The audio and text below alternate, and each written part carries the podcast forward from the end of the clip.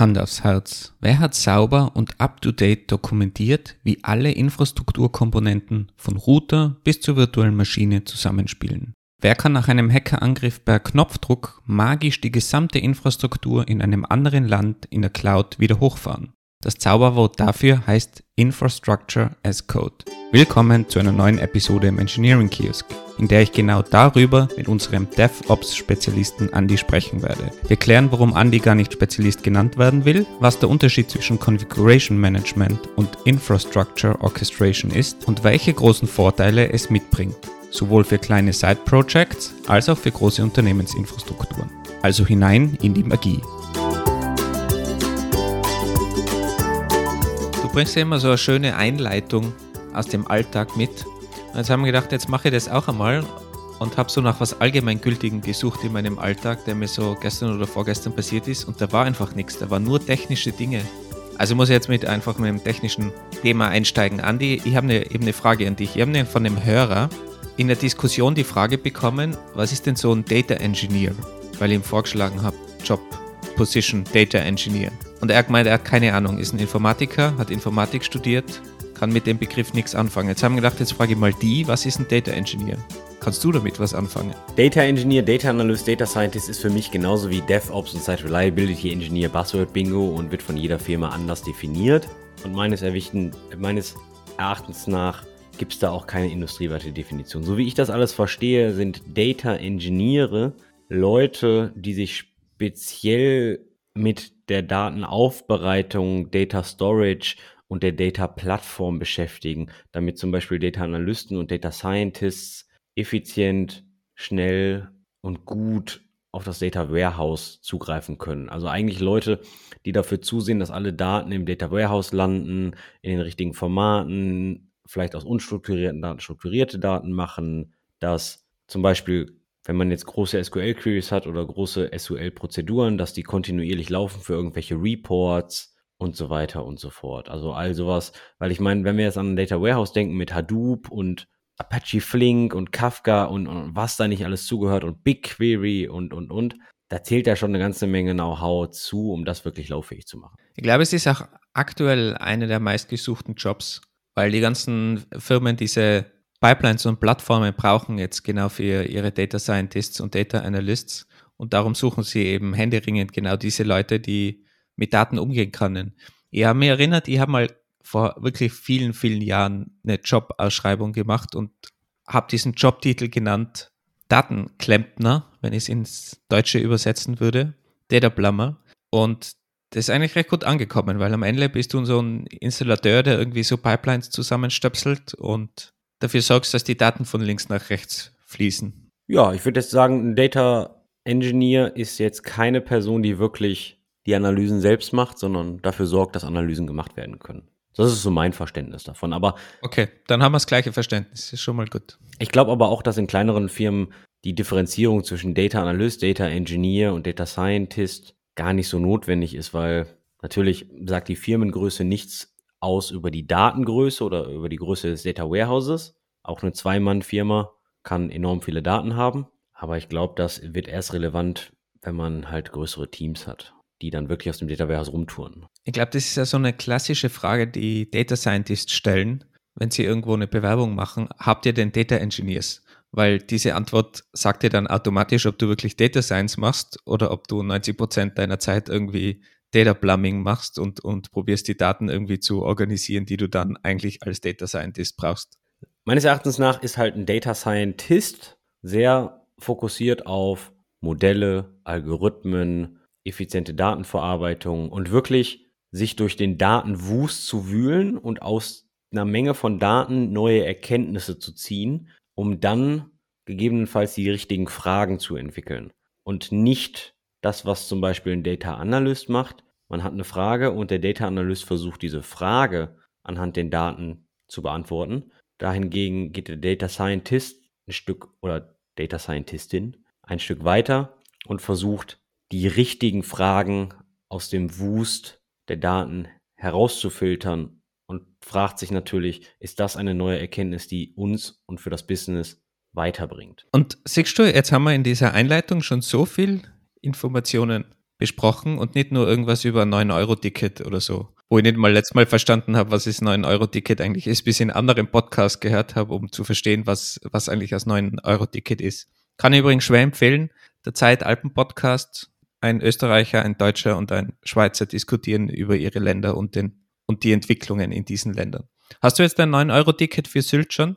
Nein, ich habe mein 9-Euro-Ticket noch nicht, aber es gilt ja drei Monate. Ähm, das bedeutet, ich habe ja noch ein bisschen Zeit und es ist ja erst seit drei Tagen drin. Und natürlich bei solchen Aktionen gibt es natürlich am Anfang immer so einen Run auf die ganze Geschichte. Und natürlich hat sich Deutschland mal wieder großartig dabei angestellt. Du hast schon wieder irgendwie gelesen, 9-Euro-Tickets haben hier und da nicht funktioniert und so weiter und so fort. Und du konntest das nicht kaufen, weil entweder die Tickets nicht da waren. Moment, ist das, ist das ein physikalisches Ticket? Da musst du noch wo hingehen und, und so, ein, so ein Papierzeug holen, oder was? Ich glaube, also so ganz genau weiß ich das nicht. Jetzt sag, jetzt sag bloß, ihr in Deutschland habt auch noch Bargeld. Also ich bin mir gar nicht sicher, ob es jetzt wirklich immer nur an der Bahn oder an der IT und am 9-Euro-Ticket lag oder ob es nicht auch an, an diesen äh, Bezahlterminals äh, liegt, die jetzt nicht mehr funktionieren, weil die seit 2018 eigentlich keine Lizenz mehr haben und immer noch überall eingesetzt werden. Und wir deswegen, wir guten Deutschen, endlich beim Edeka noch bezahlen können. Achtung, weil wir noch Bargeld haben. Das stimmt, man muss sagen, als Beispiel zur holländischen Bahn, die wirklich, da könnt ihr mit der deutschen Bahn eigentlich recht froh sein, recht oft. Die hatten gerade kürzlich mal vor, ich glaube vor einem Monat oder so, die hatten ein IT-System-Problem und irgendeinen Ausfall. Und die haben einfach gesagt, okay, heute fährt die Bahn nicht mehr. Es war irgendwann Vormittag bis 24 Uhr in ganz Holland. Es fährt einfach nichts mehr.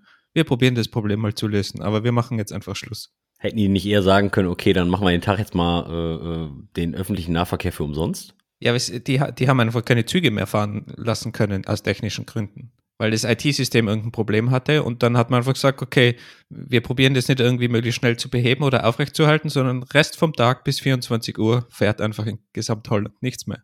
Meines Erachtens nach ist der deutsche öffentliche Nahverkehr sowieso kaputt.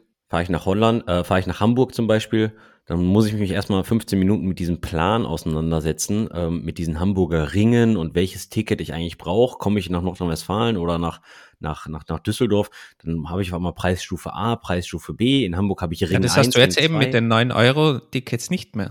Ja, richtig. Aber das 9-Euro-Ticket ist ja nur drei Monate gültig, ja? Das ist ja. ja vielleicht wird es ja verlängert, wenn dann alle draufkommen, wie cool das ist. Das ist doch nur Teil des Entlastungspakets, ja? Ich hätte lieber gern so ein System wie, wie in England. Da gehe ich einfach zum, zum Bahnsteig, halt meine Kreditkarte dahin. Und wenn ich dann aussteige, halte ich meine Kreditkarte wieder dahin und dann rechnet mir dann automatisch ab. Sowas erwarte ich. Wir haben jetzt in Österreich ein, ein Klimaticket. Das kostet, glaube ich, so 900 Euro oder so, knapp 1000 Euro. Und damit ist einfach der gesamte öffentliche Verkehr in ganz Österreich inkludiert. Jeder Bus, jede Straßenbahn, jeder Zug, einfach alles in, in Österreich. Bin ein bisschen neidisch. Auch die Schnellfahrzüge, ICEs? All, ist alles, alles inkludiert. Weil das 9-Euro-Ticket gilt ja nur für Regionalzüge. Und da noch nicht mal für alle Regionalzüge. Ne? Ja, aber 9 Euro ist ja ein bisschen billiger als 900 Euro oder 1000 Euro.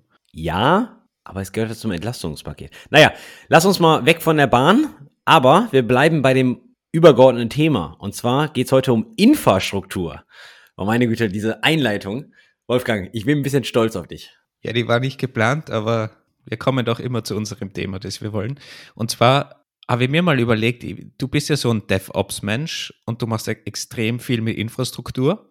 Und ich bin zwar auch sehr Infrastruktur interessiert und ich mache ein paar Dinge, aber was für mich immer so ein bisschen schwarzes Loch war bisher, wo ich mir noch wo ich mich noch nie so richtig drüber getraut habe, ist Infrastructure as Code.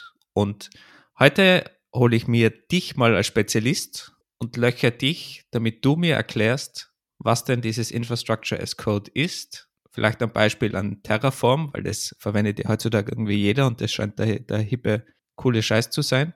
Und du kannst mir jetzt mal erklären, als 0815 Docker-User, was denn so cool an dem ganzen Ding ist, weil jetzt schiebe ich ja meine Docker-Files auch irgendwo auf einen Server in die Cloud und es funktioniert auch. Also warum brauche ich dieses Infrastructure as Code?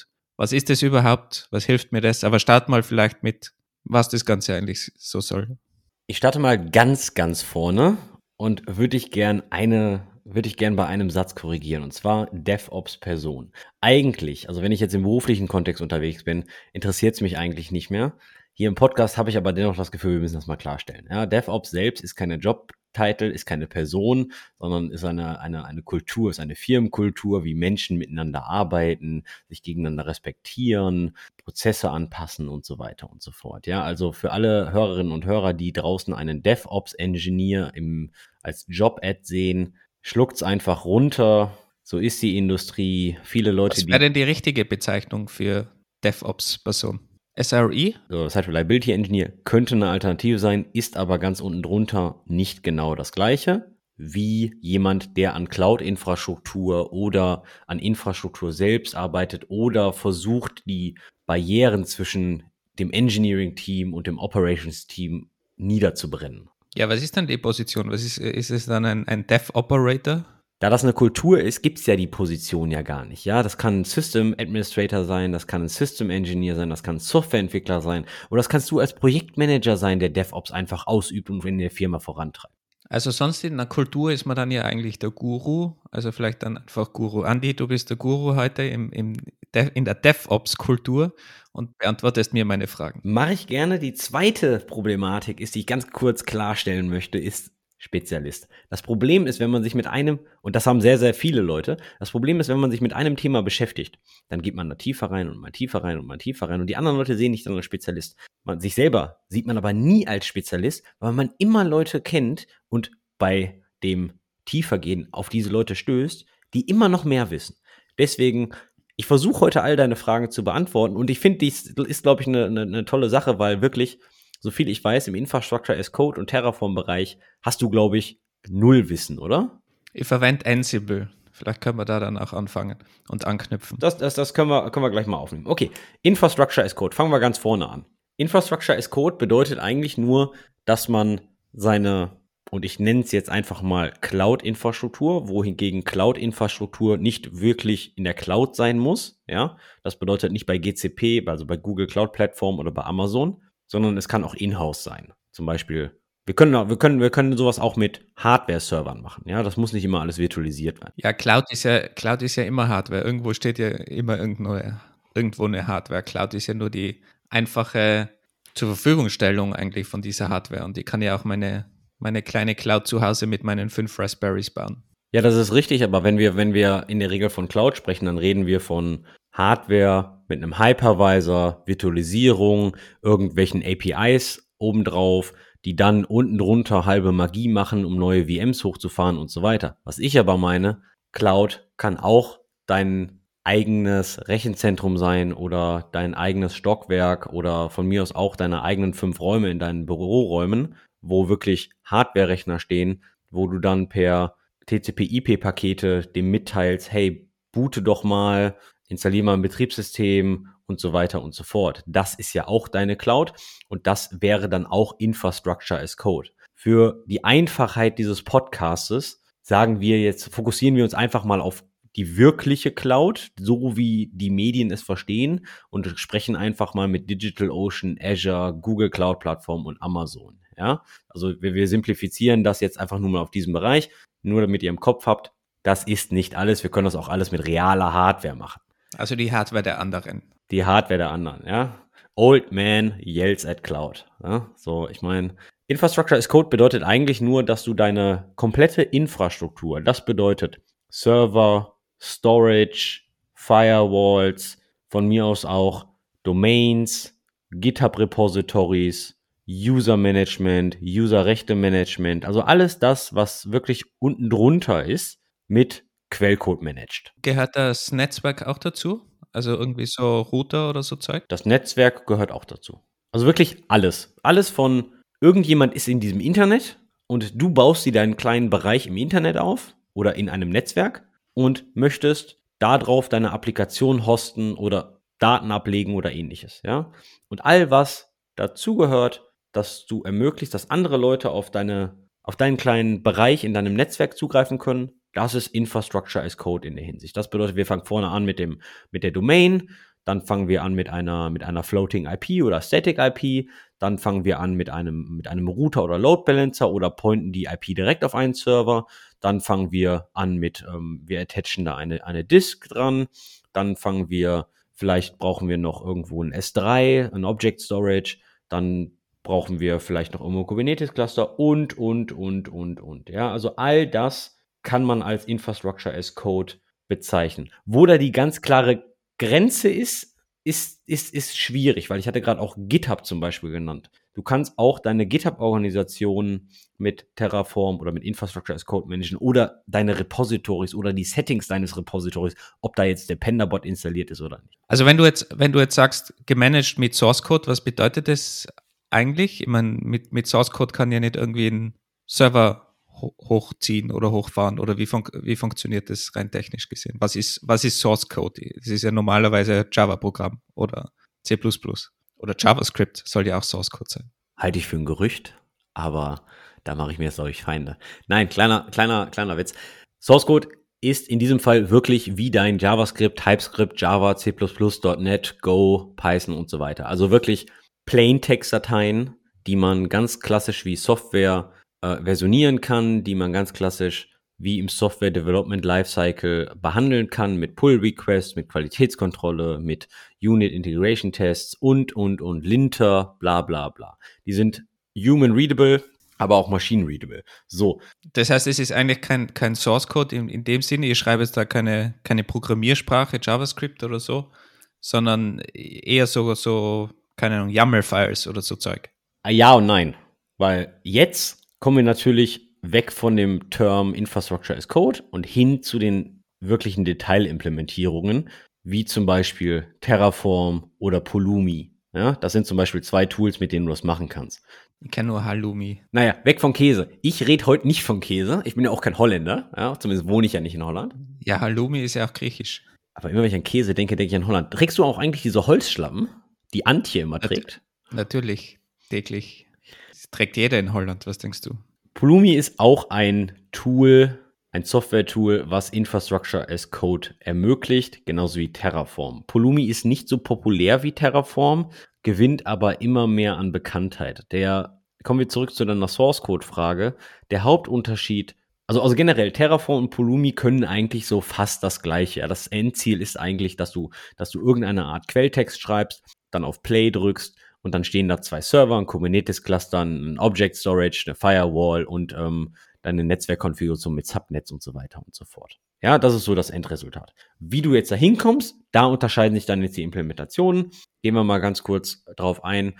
Bei äh, zwei Tools in Terraform und Pulumi und ich sage von Anfang an, mit Pulumi selbst habe ich noch nicht gearbeitet, ich habe nur Erfahrung mit Terraform. Jetzt noch eine Frage davor. Wenn du, wenn du sagst, okay, ich schreibe da diesen Source Code und dieser Source Code erstellt mir dann da meine Infrastruktur, meinen Router, meine IP-Adressen, erstellt mir da irgendwelche Server in der Cloud, die ich dazu brauche und installiert da dann Zeug.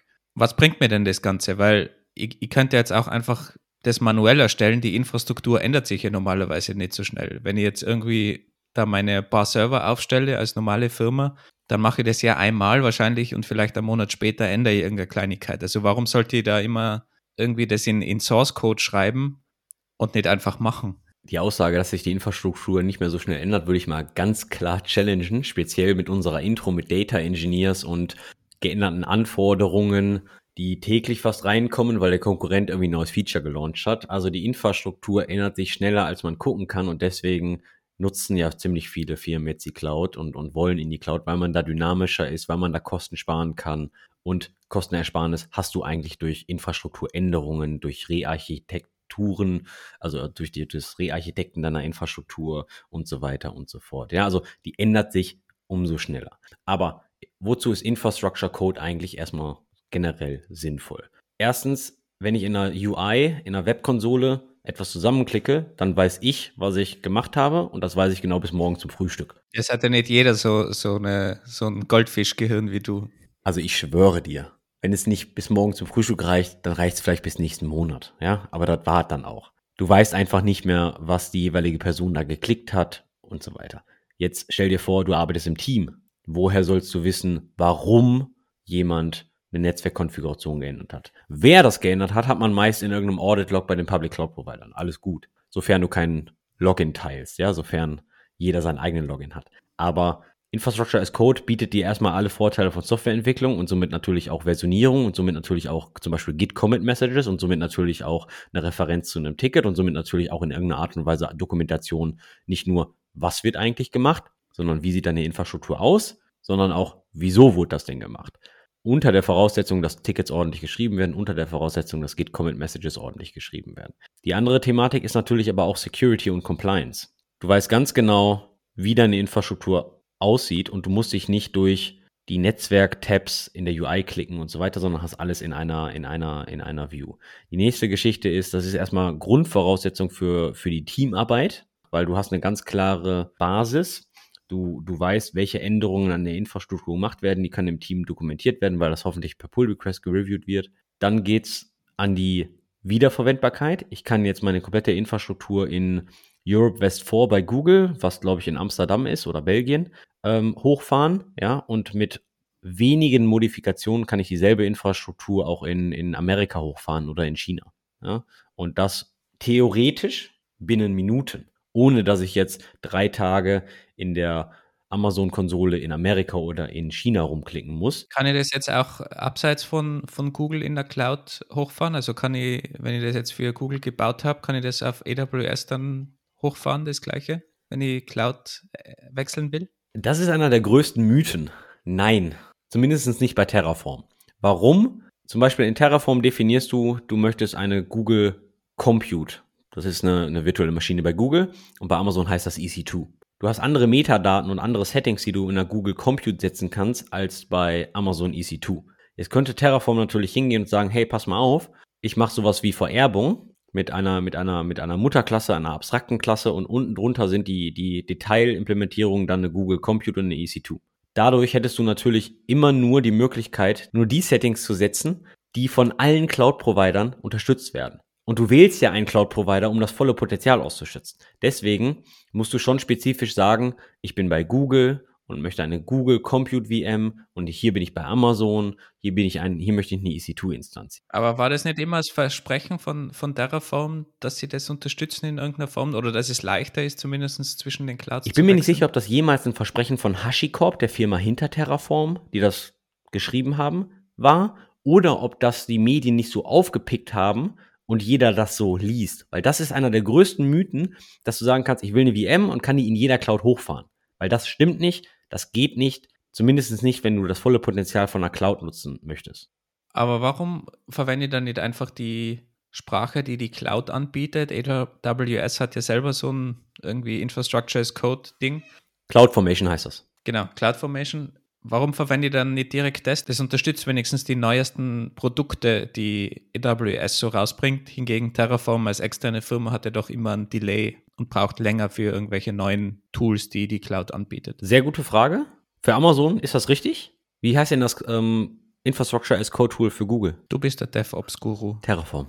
Google hat gesagt, ich baue hier nicht meinen eigenen Kram, sondern ich stütze mich auf die Industrie und Google empfiehlt selbst Terraform zu managen in der Infrastruktur. Und was du gerade gesagt hast, dass Terra, dass das HashiCorp als externe Firma einen Nachteil hat, jetzt kommt ja der Clou. HashiCorp kann gar nicht so viele Engineers einstellen, um alle APIs konstant zu überwachen und die neuen Features in Terraform dann zur Verfügung zu stellen. Deswegen gibt es ein Konzept von, von Plugins, nennt man bei Terraform Provider, und Amazon maintaint selbst den Terraform Provider. Das bedeutet, wenn Amazon ein neues Feature rausbringt für EC2 oder für Kubernetes oder für was weiß ich nicht, ja, für Amazon MSK zum Beispiel, das ist deren Kafka-Cluster, dann kümmert sich Amazon selbst darum, dass der AWS-Provider für Terraform Amazon MSK unterstützt. Und dasselbe für Google und dasselbe für GitHub. Es gibt natürlich ein paar Provider, die von Terraform selbst maintained werden, aber das ist, das ist echt wenig. Generell sind die dafür da, hey, lieber Vendor, wenn du doch einen Service anbietest, der durch Terraform gemanagt werden soll, dann kümmere dich doch bitte selbst um dein Plugin. Ich stelle jetzt mal eine These auf, die, die du mir dann validieren kannst oder auch nicht. Wenn ich in Terraform meine Infrastruktur definiere auf AWS und dann umsteigen will zu Google, bin ich dann schneller wenigstens beim Umstieg, als wenn ich CloudFormation genutzt habe, weil ich irgendwie wenigstens allgemeine Definitionen, IP und so weiter verwenden kann oder die Plugins dann halt austauschen muss, aber eine Grundlage habe, die, die ich schon verwenden kann. Oder siehst du da gar nicht so den großen Vorteil dazwischen? Das ist eine unglaublich schwierige Frage. Bist du schneller? Die Problematik hier ist, du steigst von Cloud 1 auf Cloud 2 um. Jede Cloud hat ihre Eigenheiten. Das Schwierigste bei den großen Cloud-Providern ist eigentlich das Verständnis, wie funktioniert Access Management ja, und Identity Management. Das bedeutet, wie integriert sich das User-Handling, das Limitieren eines Users auf bestimmte Ressourcen. Darf dieser User eine Datei in diesem S3-Bucket ablegen oder lesen oder auch löschen oder versionieren?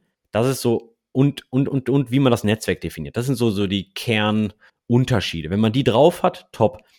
Punkt ist aber, das läuft anders in Google und anders in AWS, genauso wie Account Management oder wie werden Projekte gehandhabt. Das, das, das, ist, das sind grundlegend unterschiedliche, Pro, unterschiedliche Konzepte bei GCP und AWS. Deswegen ist das schneller, also wenn du gleich gutes Verständnis hast von beiden Clouds, GCP und AWS zum Beispiel, dann würde ich sagen, ist das, ist der Rewrite deiner Terraform-Files auf jeden Fall schneller, weil du bei derselben Sprache bleibst. Wohingegen du jetzt, wenn du von Amazon nach Google mach, äh, wechseln möchtest, und wir gehen da auch davon aus, dass du dasselbe Cloud-Verständnis hast, dann musst du ja von CloudFormation auf Terraform wechseln, weil du kannst ja mit CloudFormation keine GCP-Ressourcen managen und somit müsstest du dich dann erst in Terraform einarbeiten. Also du hast dann einen, ich nenne es mal einen Common Nominator und zwar dieselbe Sprache und musst halt nicht mehr eine neue Sprache lernen. Also in der Hinsicht würde ich sagen, ja, du bist schneller. Auf der anderen Seite ist die Definition deiner Infrastruktur, sofern du mit Infrastructure als Code schon familiär bist, nicht die Herausforderung, sondern die reale Herausforderung ist hier die, das Grundverständnis der, der, der Core-Konzepte der jeweiligen Cloud. Und auf Azure mag es mit hoher Wahrscheinlichkeit anders sein, genauso wie auf DigitalOcean. So, also zum Beispiel mal als Kernunterschied. Also GCP und AWS, da reden wir immer von Regions und Availability Zones, ja, wegen Failover und allem drum und dran. Ja, das ist ja einer der großen Kernfeatures, womit die alle immer werben. DigitalOcean hat gar nicht so das Konzept von Availability Zones. Du kannst eine, eine Node in Amsterdam oder in Frankfurt bootstrappen, aber du hast jetzt nicht in Amsterdam drei Availability Zones. Ja, also das, das, die, da sind die Konzepte ja ganz anders und da speziell, wenn du, wenn du deine Software aufbaust und deine Software auch über verschiedene Availability Zones verteilen möchtest, Reliability und Regions und allem drum und dran, die musst du dann natürlich auf DigitalOcean auch anders aufbauen als auf AWS und GCP zum Beispiel. Aber kommen wir mal ganz kurz nochmal, noch mal, warum braucht man das eigentlich? Da, da gibt es noch ein paar mehr Punkte. Ich hatte genannt ähm, ähm, Security, Compliance, ähm, ich hatte gesagt Dokumentation. Ja, du kannst natürlich aus, aus Code natürlich auch etwas generieren. Aber es ist natürlich auch so, dass wenn du zum Beispiel einen Hacker, Hackerangriff hast, dann kannst du die komplette Infrastruktur einfach, einfach zumachen und einfach drüben wieder aufbauen. Wo ist, wo ist drüben? Ja, drüben in einer anderen Region zum Beispiel, ja. Oder unter einer anderen IP. Du kannst die, du kannst dich von, von Hackerangriffen oder von Incidents generell sehr schnell wieder erholen, weil du hast ja deine komplette Infrastruktur in Code gekippt. Und ein anderer Grund ist natürlich, dass die Developer Experience, die inzwischen immer wichtiger wird. Ja, ich meine zum Beispiel, warum ist denn Heroku so unglaublich populär? Heroku ist so unglaublich populär, weil die harte Dinge einfach super einfach machen. Die, du kannst sagen, git push Heroku main und du deployst deine komplette Applikation auf Heroku und hinten dran läuft ein VM und, und, und Container und was weiß der Geier nicht alles und du hast eine, eine Applikation online mit Postgre-Datenbank und schieß mich dort. Das bedeutet, Developer Experience ist immer, immer wichtiger. Und Infrastructure Managen ist natürlich dann via Pull Request, was natürlich dann erst das ganze DevOps Movement und so weiter enabled, weil du kannst nämlich Entwickler, die es gewohnt sind, im Software Development Lifecycle zu leben, an Operations heranwagen. Ja? Also das bedeutet, das ist natürlich dann schon die, die Grundvoraussetzung für, für DevOps und Site Reliability Engineering, weil die, die ursprüngliche Definition zum Beispiel von Site Reliability Engineering ist, du beauftragst Softwareentwickler mit der Aufgabe, Operations zu managen. Und da kommt natürlich dann das komplette Softwareentwickler-Mindset natürlich auch mit ran. Das bedeutet Automatisierung, etc. etc. Und erst Infrastructure as Code ermöglicht das. Wo man hingegen natürlich sagen muss, dass Infrastructure as Code nicht Terraform oder Pulumi heißen muss, sondern von mir aus auch Bash-Skripte. Ja, da kommen natürlich andere Herausforderungen wie Idempotenz und, und State Management und all sowas mit, aber theoretisch kann dein Infrastructure as Code auch ein Bash-Skript sein. Ja, man kann sich ja theoretisch seine eigene Datenbank schreiben, wenn man will. Aber ob das Sinn macht, ist, ist eine andere Frage.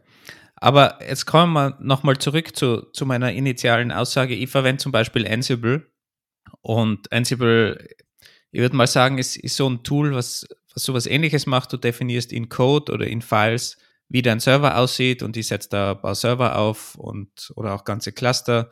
definiere, was da für Package auf diesem Server installiert sein soll, stelle mir da irgendwelche User oder sowas. Kann ich das jetzt mit Terraform auch machen oder sollte ich auf Terraform wechseln, wenn ich sowas mache aktuell mit Ansible oder, oder wo, ist, wo ist da der Unterschied? Killerfrage. Tools wie Ansible oder andere Tools in demselben Sektor wie Salt, was für Salt Stack steht, Chef, Puppet, CF Engine, Bash-Skripte. Das nennt man eher Configuration Management, wohingegen man Terraform und Pulumi eher Infrastructure Orchestration nennt, beziehungsweise Infrastructure as Code Software Tool. Kannst du mit Ansible auch Infrastructure as Code managen? Das bedeutet Server hochfahren. Ja. Kannst du mit Terraform auch irgendwie so eine Art Configuration Management machen? Ja. Wo ist der Kernunterschied? Es sind einfach zwei unterschiedliche Tools mit unterschiedlichen Spezialisierungen. Terraform hat als Spezialität das Managen von Infrastruktur, das bedeutet Server, Firewalls und so weiter.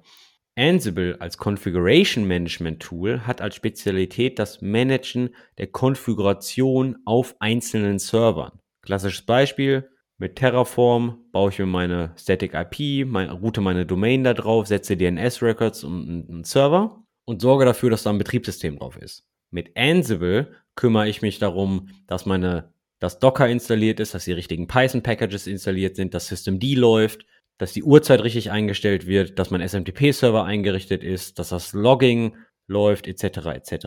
Du kannst das auch mit Terraform machen. Es wird nur unglaublich kompliziert, weil Terraform darauf nicht spezialisiert ist. Du kannst klassisch, was du zum Beispiel mit Terraform machen kannst, ist, du kannst klassische Bash-Commands abfeuern. Das Problem ist dabei, dass das, dass alle Tools mit allem, was du tust, immer berechnen, was macht denn diese Ausführung dieses Befehls? Beispiel, ich will einen Server anlegen. Terraform checkt dann, gibt es diesen Server bereits oder muss ich den neu anlegen? Wenn ich jetzt Bash in Terraform ausführen würde, dann habe ich einmal einen riesen Bash-Block und Terraform kann nicht sagen, muss ich das jetzt ausführen oder nicht. Terraform muss Bash ausführen, um das Ergebnis zu kennen. Ich lege einen Ordner an, mkdir-p slash etc irgendwas. Terraform muss das ausführen, um herauszufinden, ist dieser Ordner schon da oder wurde er angelegt. Ansible hingegen hat eine spezielle Ressource, einen speziellen Ressourcenblock, sagt, sagt, sagt sowas wie Create Folder und dann gibst du deinen Pfad an und Ansible kann dann vorher prüfen, gibt es diesen Ordner bereits oder muss ich den jetzt anlegen? Das sind spezialisierte Use Cases.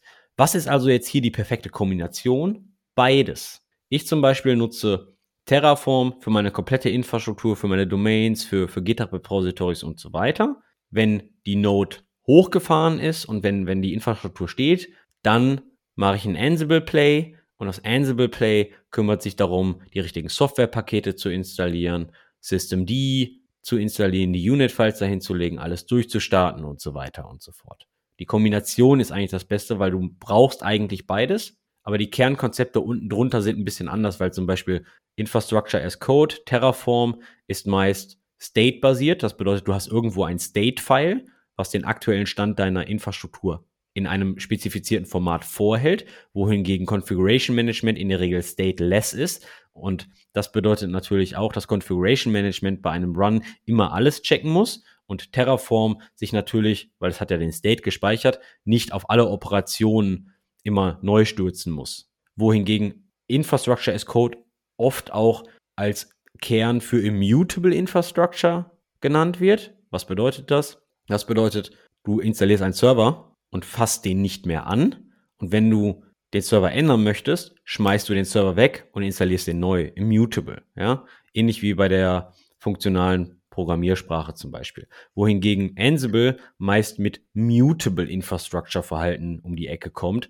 wo du einen Server hast und dann Änderungen machst. Du legst einen zweiten Ordner an und drückst einfach Play, anstatt den ganzen Server neu zu installieren. Du kannst aber natürlich auch beide Varianten als immutable und mutable fahren. Zum Beispiel gibt es manche Operationen bei Terraform, die nicht immer den Server wegschmeißen, sondern sogenannte In-Place-Ersetzungen machen und äh, dann die Infrastruktur falten. Das kommt aber immer ganz drauf an, was du da änderst in der Infrastruktur. Und würdest du jetzt sagen, dass man Configuration Management, also sowas wie Ansible heutzutage überhaupt noch braucht, wenn man jetzt zum Beispiel alles mit Docker macht und die Docker-Images ja eigentlich schon bereitstehen und von vielleicht von den Developer-Team, wenn man das einmal trennen will, vorbereitet sind und dann eigentlich nur mehr rübergeschoben werden müssen auf die Infrastruktur und, und dort laufen. Also braucht sowas wie Configuration Management überhaupt noch? Oder ist es heutzutage meistens über Docker schon obsolet? Natürlich braucht man sowas wie heutzutage noch. Du hast jetzt einen Server und da läuft Docker drauf. Wie kommt denn das Passwort und deine Authentifizierung für deine eigene Docker-Registry auf den Server? Ja, aber kann ich sowas, wenn ich jetzt äh, Kubernetes oder so verwende, kann ich das nicht in Terraform spezifizieren, solche Dinge, die, die Kubernetes braucht, um, um zu laufen? Habe ich ja gesagt, kannst du, ja. Nur wenn du, und für den Start ist das vielleicht sogar, vielleicht sogar auch völlig okay, ja. Das, dann musst du dir nicht Ansible schaffen. Umso mehr du deine eigenen Nodes aber provisionieren möchtest, umso mehr du zum Beispiel ähm, von der Hostmaschine zum Beispiel einen Prometheus Host-Exporter laufen lassen möchtest oder ähnliches, ja, also Monitoring für die Node, umso mehr Tools müssen natürlich auf dem, auf der Hostmaschine selbst installiert werden und nicht in einem Docker-Container. Kannst du auch alles mit Terraform machen und wenn du jetzt zum Beispiel am Anfang nur ein Python-Package installierst auf der, auf dem Host-System oder, oder irgendwas anderes oder eine spezielle Version von Curl oder OpenSSL, dann geht das alles. Kompliziert wird's oder herausfordernd wird's, wenn du im Software Development Lifecycle immer mehr addest, weil die Infrastruktur sich ändert, weil du neue Requirements kriegst oder, oder, oder. Und das heißt natürlich nicht, dass du sofort mit Terraform und Ansible starten musst, sondern du kannst auch erst mit Terraform anfangen und später Ansible dazu schreiben. Zum Beispiel ein, ein, ein Beispiel, was ich hatte in einem meiner Side-Projects. Ich habe mit Terraform angefangen und habe mit Terraform dann auch direkt zwei Docker-Container mit deployed. Und zwar einmal Traffic als Load Balancer und einmal MySQL als Datenbank. Und Terraform, habe ich ja vorhin erwähnt, unterstützt sogenannte Plugins, nennt man im Terraform-Universum Provider. Und da gibt es auch einen Docker-Provider. Da kann ich sagen, dieses Image, diese Registry äh, und dann State Run. Nochmal ganz kurz vielleicht zur Erklärung. Ein Plugin beziehungsweise ein Provider ist unten drunter eigentlich auch nur Quellcode, geschrieben in Go, der mit externen APIs quatscht. Die Definition von HashiCorp-Files machst du eigentlich in HCL das ist die HashiCorp Configuration Language mit dem Fokus auf menschen- und maschinenfreundlich zu sein. Und das wurde damals primär für DevOps-Tools entwickelt. Und die Syntax dieser HCL, HashiCorp Configuration Language, wurde sehr stark von der Nginx Konfigurationssyntax inspiriert. Provider sind also, wenn du so möchtest, die Übersetzung von der HashiCorp Configuration Language, die du da schreibst, kannst dir vorstellen, so ähnlich wie YAML, nur halt mit ein paar anderen Features, auf API Calls. Das ist eigentlich ein Provider. Und, und diese HCL-Sprache, um, um das gerade nochmal zu verstehen, du sagst, es ist wie YAML, kann ich da dann aber auch irgendwie Schleifen oder so Sachen machen, also wirklich so, so prozedurale Sachen, oder bin ich dann nur auf, auf deklarative Definitionen, so wie in YAML oder so beschränkt? In den letzten paar Versionen haben die mehr und mehr solcher Features mit eingebaut. Das bedeutet, du kannst zum Beispiel eine, eine Liste haben von Usern und dann hast du, hast du ein, eine Resource, nennt sich das, und kannst dann sagen, für diese Resource für jedes Element in der Liste aus. Somit kannst du zum Beispiel dein ganzes Team in eine Liste packen, deine Usernames, und die sollen alle die gleichen Berechtigungen haben und hast nur eine Resource und dann werden fünf Admin-User erstellt oder ähnliches. Das geht ja. Kommen wir nochmal zurück zu diesen Providern und warum ich sage, dass manche Sachen du zwar mit Terraform machen kannst, aber nicht machen solltest und wo es da zum Beispiel die Probleme gibt.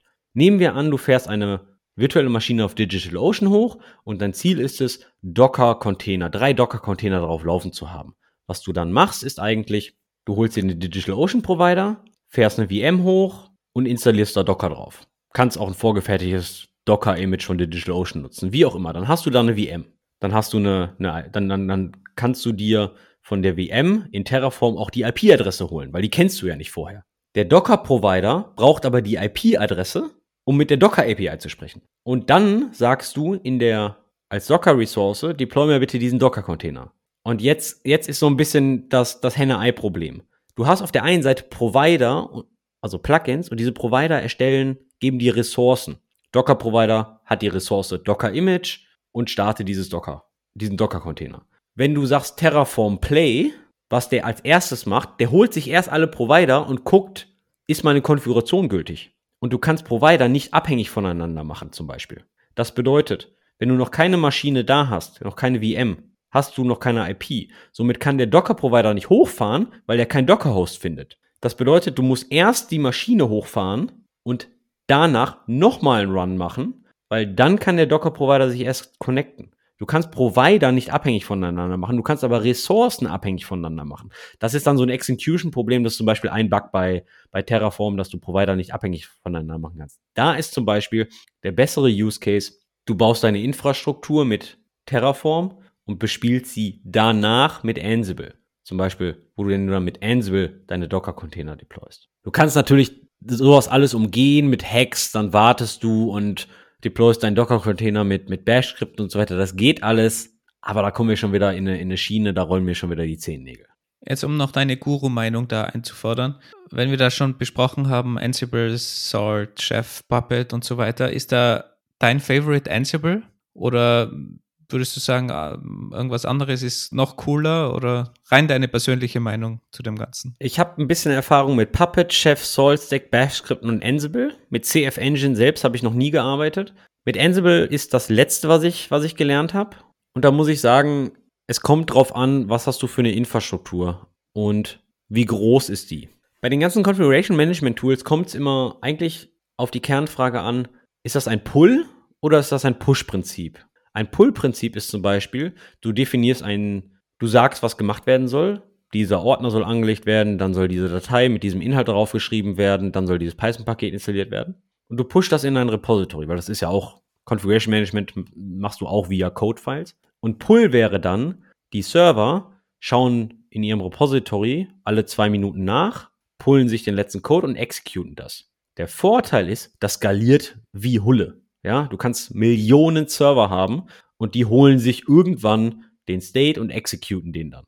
Der Nachteil ist, du weißt nicht wirklich, wann es executed wird und du brauchst natürlich mehr Tooling drumherum, um zu wissen, wo das erfolgreich executed. Wohingegen Push-Prinzip ist, du bist auf einem CI-Server oder von einem Rechner und sagst, du hast diese fünf Server und du drückst jetzt Play und siehst auf deiner Maschine, ich connecte mich zum ersten Server, führe das aus, ich connecte mich zum zweiten Server, führe das aus, von mir aus kannst du auch die Execution der Server parallelisieren. Aber jetzt stell dir vor, das machst du mit 1000 Servern.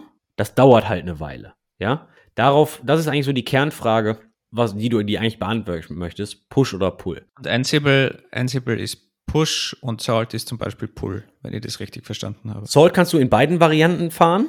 Generell ist Salt aber Pull, also von, von Haus aus. Ganz am Anfang war Ansible nur Push, aber mit Ansible Tower und was sie da jetzt alles eingeführt haben für größere Infrastrukturen, können die auch Pull inzwischen. Prinzipiell kannst du mit fast allen Configuration Management Tools beide Varianten machen, doch der Kern, wie sie ursprünglich implementiert wurden, ist entweder Pull oder Push. Ich, in größeren Infrastrukturen habe ich Erfahrung mit Salt. Finde ich ein ganz geiles Tool, muss ich zugeben. Sehr, sehr, sehr schön zu schreiben, sehr schön zu maintainen, unglaublich schöne Features ähm, Webhooks und, und allem drum und dran eine ne, ne gute Nummer. Für meine Side-Projekte nutze ich jetzt Ansible. Auch sehr einfach zu starten und für besonders kleine Infrastrukturen, für mich reicht in meinem Side-Project das Push-Verfahren, weil ich halt eine, eine kleine Anzahl an Server habe. Da würde ich, da würde ich Ansible empfehlen. Der große Vorteil von Ansible meiner Meinung nach ist, oder allgemein vom, vom Push-Verfahren ist auch, dass du keine Server oder sowas benötigst. Bei Salt brauchst du nur mal irgendwie einen Server, damit die Server dann das pullen können, eben von dieser zentralen Einheit. Das heißt, es macht schon etwas komplexer wieder am Anfang und du brauchst Agents auf den Servern, die, die laufen und, und sich das pullen. Mit, mit Ansible ist es halt so ähnlich wie einfach SSH-Connections. Du baust da im Prinzip zu jedem Server eine SSH-Connection auf und führst dann diese Kommandos aus. Also zum Einsteigen ist es viel näher an dem klassischen SSH-Login und ich, ich führe ein paar Kommandos aus. Hingegen Salt- oder Pull-Verfahren sind halt meistens, eben wie du richtig sagst, für, für größere Setups ausgelegt und daher meiner Meinung nach zumindest auch ein bisschen komplizierter, um das zu verstehen und, und zu installieren, dann am Ende, dass es auch läuft. Kommen natürlich dann auch mit einem ganz anderen Feature-Set für, für größere Organisationen, Audits, ähm, ähm, Verschlüsselungen und so weiter von, von Secrets, bla bla bla. Ich glaube, Ansible geht auch in die Richtung oder ist da schon sogar, da muss ich zugeben, ähm, Ansible habe ich noch nicht für größere Infrastrukturen angesetzt oder eingesetzt. Aber genau, es gibt da nicht das eine. Meines Erachtens nach ist es wichtig, dass ihr mit Infrastructure as Code arbeitet, genauso wie mit Configuration Management. Ich würde jetzt nicht auf, auf Bash-Skripte gehen, weil du schraubst die ganze Sache halt einfach neu und Bash-Skripte, größere Bash-Skripte sind halt echt schwierig zu lesen, beziehungsweise Es ist eine sehr große Herausforderung, Bash-Skripte richtig zu machen, failure safe, mit allem drum und dran und spezialisierte Tools wie ähm, Terraform, Pulumi, Ansible, Salt, Chef, Puppet, CF Engine sind Industriestandards. Okay, Bash ist auch ein Industriestandard im Service, äh, ähm, im Serverumfeld, aber äh, nimmt die halt sehr, sehr viele Schmerzen auch schon ab. Das kann ich nur bestätigen. Also da gibt es schon einige Dinge, die das Leben einfacher machen, vor allem bei Bash-Skripte hast du so schlechtes Feedback. Da musst du selber irgendwie locken und dir die Logs dann anschauen. Und bei Ansible hast du halt sofort immer eine Rückmeldung, war irgendwas erfolgreich und wie du richtig gesagt hast, Ansible überprüft dir dann auch wirklich, ist dieses File angelegt worden. Und da hast du einfach viel besseren Blick drauf, ob alles wirklich sauber durchgelaufen ist. Und wenn alles grün ist, dann kannst du dir sicher sein, dass da alles in Ordnung war und durchgelaufen ist. Und bei einem langen Bash-Script musst du halt wirklich irgendwelche Logs durch, durchparsen, damit du weißt, hat es da jetzt irgendwo Probleme gegeben, hunderttausende Ifs dazwischen, wenn irgendwas passiert, dann mache ich nicht den nächsten Schritt. Und solche Sachen sind natürlich extrem komplex und die nimmt dir dann einfach ein Config-Management-Tool komplett ab. Jetzt haben wir über sehr viel Positives gesprochen oder die, die ideale Welt. Natürlich immer die, die wichtige Frage, gibt es auch negative Punkte oder sagst du, okay, da führt kein Weg herum, das muss man heutzutage sowieso verwenden, es ist die einzige Möglichkeit. Aber trotzdem, vielleicht gibt es dann irgendwo Stolpersteine oder ähnliches. Also gibt es irgendwo die, die, die, negativen Punkte zu der, zu der ganzen Welt? Siehst du da irgendwo größere Pro Probleme? Also wenn man im schnell lebenden Business überleben möchte und einen Großteil seines Revenues durch digitale Services irgendwie kriegt, dann ist das der Weg zu gehen. Da kommt man nicht drum rum. Muss nicht Terraform, muss nicht Pulumi sein oder muss nicht Salt, Ansible und so weiter sein, sondern manage das irgendwie in einer wiederverwendbaren und automatisierten Form. Ja? Wie ihr das macht, mit Brieftauben ist mir relativ egal. Macht's aber einfach. Gibt's negative Punkte? Ja, hundertprozentig, ja. Software hat auch Bugs und man rennt natürlich auch rein, ja. Ähm, davon kann sich keine Software freisprechen. Ich bin mir gar nicht sicher, ob ich jetzt so viele negative Punkte habe. Ich habe ein paar, ich habe zwei Stories aus der realen Welt,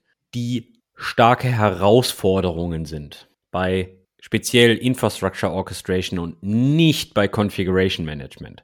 Bei Configuration Management haben wir andere Herausforderungen. Gehen wir mal eine Story aus der realen Welt. Und zwar hatte ich gerade gesagt, dass man bei Terraform eigentlich eine deklarative Definition anlegt. Das bedeutet, was ist mein Endstate? Wie soll das sein? Und dann Terraform kümmert sich darum, um das zu machen. Das bedeutet dann natürlich auch, wenn ich jetzt zum Beispiel mein Base-Image von meiner virtuellen Maschine Amazon EC2 ändere, dann ist das kein In-Place-Upgrade. Das bedeutet, Terraform geht hin, tötet deine VM und bootstrapt die neu. Mit töten meine ich delete, destroy. Und das muss man wissen. Jede Änderung an Terraform kann in der Theorie zu einem Neuanlegen der Ressource führen. Das bedeutet, das muss man im Hinterkopf haben, damit man seine Services nicht abschießt. Es gibt spezielle Ressourcen, die In-Place-Upgrades können. Das heißt, es ist wirklich nur dafür geeignet, für Setups, wo man wirklich diesen, diesen Cloud-Gedanken komplett lebt, wo alles jederzeit sterben kann, jede VM, jede Service, weil ich automatisch immer ein Backup habe oder zumindest mehrere Instanzen und ich kann jederzeit irgendwas wegschießen und es lebt trotzdem alles sauber weiter. Also das muss gegeben sein, damit ich auch dementsprechend das sinnvoll einsetzen kann. Seht ihr das richtig? Muss gegebenenfalls nicht gegeben sein. Ihr müsst auf jeden Fall daran denken und euren Kopf darum rappen, um das im Hinterkopf zu haben und nicht ein Problem oder nicht in Erklärungsnot zu kommen, warum auf einmal die Infrastruktur down ist, ja. Also das müsst ihr schon, schon ein bisschen beachten. Aber du sagtest ja schon richtig. Cloud heißt ja nicht, dass mein Server immer da ist, weil der Hypervisor unten drunter kann ja einen Netzwerk, äh, Netzteilfehler haben oder ähnliches und dann ist die Cloud auch weg. Cloud kann bedeuten, dass jede Maschine, die ihr da habt, binnen Sekunden einfach tot ist. Und dann gibt es natürlich sowas wie Autoscaling oder Automatisierung, die natürlich dann die Maschine wieder ersetzt, auf einem anderen Hypervisor, bla bla bla. Nur viele Leute vergessen das. Aber das ist jetzt nichts Spezifisches für die Cloud, das ist auch spezifisch in einem Datacenter. Ja? Wenn die Datenbanken hops gehen oder RAID Controller oder CPU einfach überbrennt, ja, ist der Server halt down. Der Unterschied ist, dass man halt in der Cloud jederzeit einen neuen Server hochfahren kann und in deinem eigenen Datacenter, wenn der RAID Controller flöten geht, dann ist es halt schwierig, irgendwas wieder hochzufahren. Zumindest nicht, nicht in der gleichen Schnelligkeit wie, wie in der Cloud. Würde ich so nicht unterschreiben, würde ich erstmal sagen, kommt auf die, ähm, auf das Department an und, und was du für eine Infrastruktur hast und Automation drumherum. Also es, ich kenne auch Firmen, die äh, alles auf Bare Metal betreiben und einfach unglaublich gut sind in der Hinsicht und ähm, ähnliche. Also die bauen sich dann, du bist dann sehr nah, was man heutzutage Inhouse Cloud nennt. Ja, Eben, du baust dir dann deine eigene Cloud, dann hast du natürlich wieder die gleichen Garantien sozusagen. Genau, nur um mal die Begrifflichkeiten halt zu trennen, Inhouse Cloud versus Cloud. Wobei eine Datenbank mal schnell wieder hochzuziehen, das ist sowieso noch mal eine andere Geschichte, wenn es um, um persistente Daten geht. Das ist sowieso immer schwierig, weil wenn dir da der Rate Controller wegbricht, dann sind deine Daten weg. Dann hilft dir halt auch nichts, eine EC2-Instance wieder hochzufahren, wenn deine Daten weg sind. Also ich meine, was soll ich sagen? Ich arbeite bei einem Database as a Service Firma, die genau das macht, was du gerade als schwierig beschreibst. Also darum gibt es ja eure Firma. Ich will nur sagen, das geht. Ich will aber auch sagen, es ist schwierig, weil immer wenn Leute mich fragen, warum ich denn da jetzt arbeite, sage ich, weil das technische Problem sehr spannend ist. Super viele Firmen haben ein Problem mit der Skalierung von State-less Microservices und wir machen das alles mit State-full Services, nämlich Datenbanken. Und deswegen ist die technische Herausforderung schon, schon sehr, sehr spannend. Aber zurück zu den Stories aus der realen Welt. Eine zweite Geschichte, genau. Die, meine zweite Geschichte. Und da möchte ich nur noch mal ganz doll den Dominik grüßen, weil die Story kommt nämlich primär von ihm, beziehungsweise die er versucht zu lösen. Und zwar hatten wir bei Trivago ein größeres Repository mit Terraform-Modulen, wo wir die komplette Google Cloud-Infrastruktur gemanagt haben. Und mit komplett meine ich leider nicht ganz komplett. Mit komplett meine ich die Anlage von Projekten, die Anlage von Usern, die Anlage von Gruppen und so weiter. Und zwar haben wir für jedes Google Cloud Projekt so eine Art Standard entwickelt, dass spezifische Service-User angelegt werden, dass die Superadministratoren überall Rechte haben, dass die Logs, äh, die Audit-Logs dann entsprechend in, in Object Storage gepackt werden und so weiter und so fort. Also wir hatten so ein, so ein Template pro Google-Projekt. Und dafür haben wir, oder, oder primär Dominik hat dafür eigene Module entwickelt und hat das sehr einfach gemacht für andere Produktengineering-Teams, sich ein neues Projekt zu erstellen und ihnen rechts zu machen. Waren, waren ein paar Zeilen. Und unten drunter hat natürlich eine ganze Magie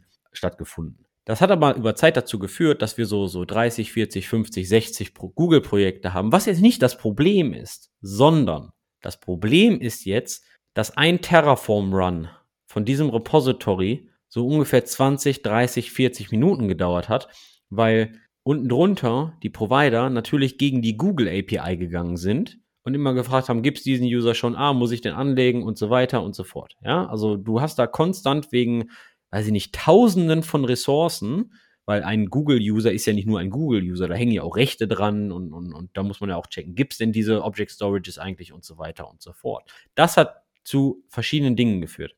Auf der einen Seite war der Feedback Loop enorm langsam, weil Terraform durch alle Ressourcen gehen musste, gegen die API checken musste und dann Run 20, 30 Minuten gebraucht hat. Warum hat dieser Run 20 bis 30 Minuten gebraucht? Nicht, weil das prozedural ausgeführt wird, sondern das wird schon parallelisiert, sondern weil du irgendwann in die Google API Rate Limits gerannt bist, weil du so oft diese User API hämmerst, da sagt ja mal Google, mal Kollege, ich, äh, äh, ich stopp dich jetzt mal hier und du machst jetzt erstmal ein bisschen langsamer. Das bedeutet, die Herausforderung, was beziehungsweise wie du es in einer größeren Organisation mit mehr Teams und so weiter managst, ist nicht klein.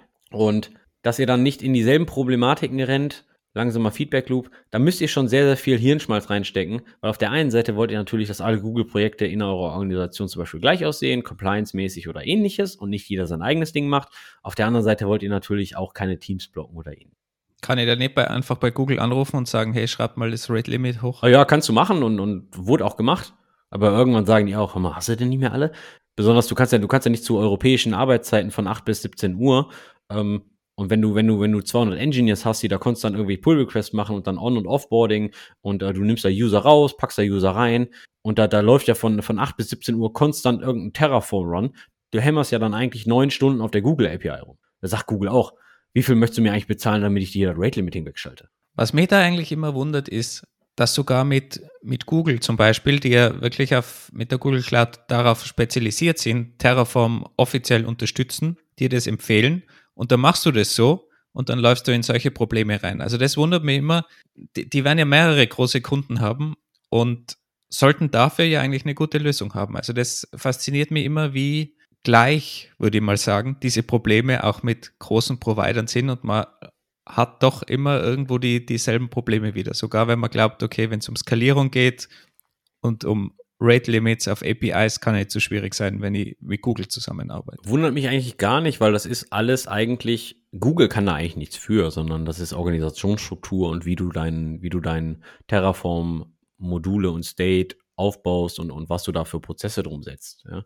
Deswegen ist es wie klassische Softwareprogrammierung. Ähm, es gibt gute Lösungen, es gibt schlechte Lösungen, es gibt Lösungen, die, die passen auf deinen Anwendungsfall und es gibt Lösungen, die werden implementiert, die funktionieren zwar, aber passen nicht auf deinen Anwendungsfall. Du kannst ja auch alles mit Perl schreiben, geht ja auch. Ja. Willst es? Also ich will es zum Beispiel nicht. Ja. Es gibt Leute, die sagen, hey Andi, was redest denn du da? Natürlich kann ich alles mit Perl machen, ja. Und natürlich mache ich auch alles mit Perl. Ja, ist richtig, mach mal. Aber, aber war, das, war das jetzt eine schlechte Herangehensweise, das so aufzusetzen? Würdest du es jetzt im Nachhinein anders machen? Also erstens hat das Trivago sehr, sehr lange getragen. Also die Lösung hat, ist auf jeden Fall schon länger in Produktion und funktioniert. Ja, ja, aber du hast ja im Idealfall davon was gelernt. Also würdest du es jetzt wieder gleich aufziehen oder würdest du es anders machen? Also würdest du lieber das Rate Limit in Kauf nehmen oder würdest du deine Prozesse vielleicht anders gestalten? Ich würde zusehen, dass das Template, wie ein Google-Projekt auszusehen hat, so klein wie möglich halte. Und dass man dann mehr und mehr Verantwortlichkeiten und Terraform-Ressourcen in die Entwicklerteams selbst gibt. Und soviel ich weiß, also das grundlegende Konzept ist nicht falsch, finde ich. Und ich glaube auch das, was ich jetzt gerade spreche, ich glaube, das befindet sich gerade auch in Entwicklung, muss ich zugeben, weiß ich nicht aber dass du dann wirklich mehr in die Richtung gehst, das zentrale Management so, so slim wie möglich zu halten und dann mehr und mehr in die Verantwortung der einzelnen Teams zu geben, weil dann umgehst du halt die große Anzahl von Ressourcen. Also ich meine, dieses, dieses große Repository hatte jetzt nicht, zum Beispiel wenn ein Team irgendwas mit Google Dataflow gemacht hat, dann hat das große Repository nicht die Anlage des Dataflow Clusters gemanagt, sondern das war schon immer innerhalb der jeweiligen Produktteams sondern wirklich nur User anlegen, Rechte anlegen und so weiter und so fort. Aber auch das hat dann äh, in, der, in der großen Multiplikation dazu geführt, dass du eine hohe Anzahl an Ressourcen und API-Calls hast. Deswegen. Das heißt, wenn jetzt, wenn jetzt ein Team zum Beispiel neuen User gebraucht hat, dann haben sie das in diese, in dieses GitHub-Repository gepusht und haben dann 40 Minuten warten müssen, bis der User angelegt gewesen ist. Das ist korrekt. Okay. Naja, gut, ich meine, das ist, äh, trifft sich ja gut, kann man in die Küche gehen, Kaffee trinken, gemütlich mit ein paar Leute socialisen, die Geschichten austauschen, ist ja auch immer sehr hilfreich. Aber wenn man, wenn man, wenn man Open Source, also Inner Source ähm, innerhalb der Firma ähm, macht, dann ist es ja sowieso, du machst einen Pull Request und du erwartest ja nicht, dass dein Team alles stehen und liegen lässt und dein, dein Code reviewt, oder? Also ich meine, da ist ja eh immer ein Delay dazwischen. Somit finde ich, die 40 Minuten ist jetzt so an sich jetzt gar nicht schlimm, weil du sagst ja nicht Pull Request, und schreist, dann gehst dann in den Slack, add hier, add Channel, bitte, bitte, bitte, lass alles stehen und liegen und review mein Pull Request. Ist ja auch falsch.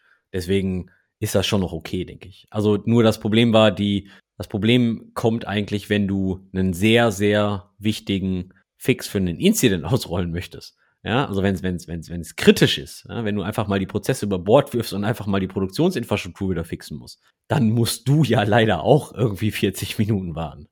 Und das ist natürlich dann schlechtes Zeichen. Okay, also man sieht schon, viele Probleme liegen eher wieder beim ganzen Prozedere rundherum und bei der Kommunikation und bei der Erstellung der Prozesse und weniger, weniger an der Technik.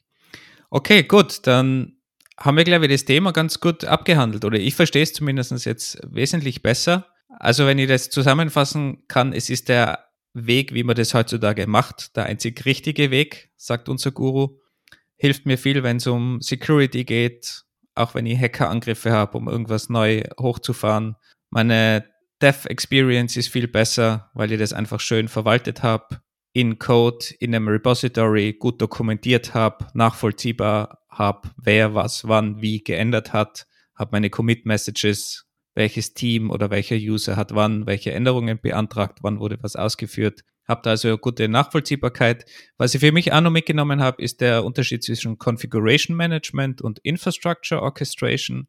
Also Configuration Management ist das Setup der Server an sich, also der virtuellen Server, die dann erstellt werden durch Infrastructure Orchestration. Also Infrastructure Orchestration macht mir das ganze Netzwerk, setzt mir die VMs auf und wenn es dann darum geht, ein Package zu installieren in dieser VM, oder die richtige Docker-Version, dann macht es mein Configuration Management. Und was ich auch noch Wichtiges gelernt habe, den Mythos, dass ich einfach mit Terraform zwischen den Clouds hin und her wechseln kann, dass das eigentlich nicht existiert. Habe ich das alles richtig zusammengefasst? Ja, ich denke schon. Wir haben natürlich jetzt Terraform nur auf einem recht oberflächlichen Level irgendwie besprochen. Viele Detailsachen, wie zum Beispiel, wie das State-File eigentlich gemanagt wird, ob man das lokal auf der Festplatte haben sollte oder zentral irgendwie in einem Object Storage für, für die Execution im Team, ähm, was eigentlich ein Execution Plan ist, der Resource Graph, also das bedeutet, wie Terraform unten drunter funktioniert. Haben wir alles mal, mal weggelassen oder auch Provider, wie du zum Beispiel, wenn du deine eigene REST API hast oder GraphQL API oder was auch immer, wenn du eine eigene API hast, wie du dann einen eigenen Terraform Provider schreibst. Können wir irgendwann mal machen. Ähm, oder auch, was für Möglichkeiten gibt. Es, es gibt eigentlich ähm, Continuous Integration, Continuous Delivery und Continuous Deployment für Infrastruktur und Configuration Management zu implementieren, weil das, was du mit Software machen kannst, das bedeutet Unit-Tests, Integration-Tests, bau die Software und ship sie auf Production. All das kannst du natürlich jetzt auch, da du deine Infrastruktur und dein Configuration Management im Code hast, natürlich auch damit machen. Hat ein bisschen andere Herausforderungen und ja, es geht auch alles mit dem Jenkins. Gibt natürlich dann hier und da ein paar spezialisierte Tools dafür, die gehen dann nochmal zwei, drei Schritte weiter. Unter anderem Stichwörter fallen da wie GitOps und so weiter. Ist jetzt nicht genau das gleiche, aber spielen damit eine Rolle. All sowas haben wir natürlich jetzt nicht besprochen. Deswegen hoffe ich trotzdem, dass du dich jetzt in dem ganzen Thema ein bisschen sicherer fühlst. Bist du motiviert, das mal auszuprobieren? Ja, auf jeden Fall. Es gibt ja meines Wissens auch einen Hetzner Provider, obwohl die ziemlich am Anfang sind und meine Hauptinfrastruktur von meinen Side-Projects liegt ja bei Hetzner, aber würde mir auf jeden Fall mal im, im Detail anschauen, ob ich da nicht vielleicht auch was schön dokumentieren kann, weil derzeit klicke ich alles über die Web-UI zusammen und ist mir auch klar, dass das nicht der perfekte Weg ist. Auf jeden Fall vielen Dank an unseren DevOps-Guru. Wenn ihr der Meinung seid, irgendwas war falsch und wenn ihr unseren Guru challengen wollt, gibt es ein Wort, deutsches Wort für challengen eigentlich? Her herausfordern. Wenn ihr unseren Guru herausfordern wollt, dann schreibt uns doch eine E-Mail an stetisch at engineeringkiosk.dev oder direkt auf Twitter unter engkiosk. Und wir würden uns natürlich auch freuen über eure Erfahrungen in dem ganzen Bereich von Configuration Management und Infrastructure Orchestration und ob ihr das auch alle gleich seht wie unser Guru. Damit bis nächste Woche. Einen schönen Tag. Ciao.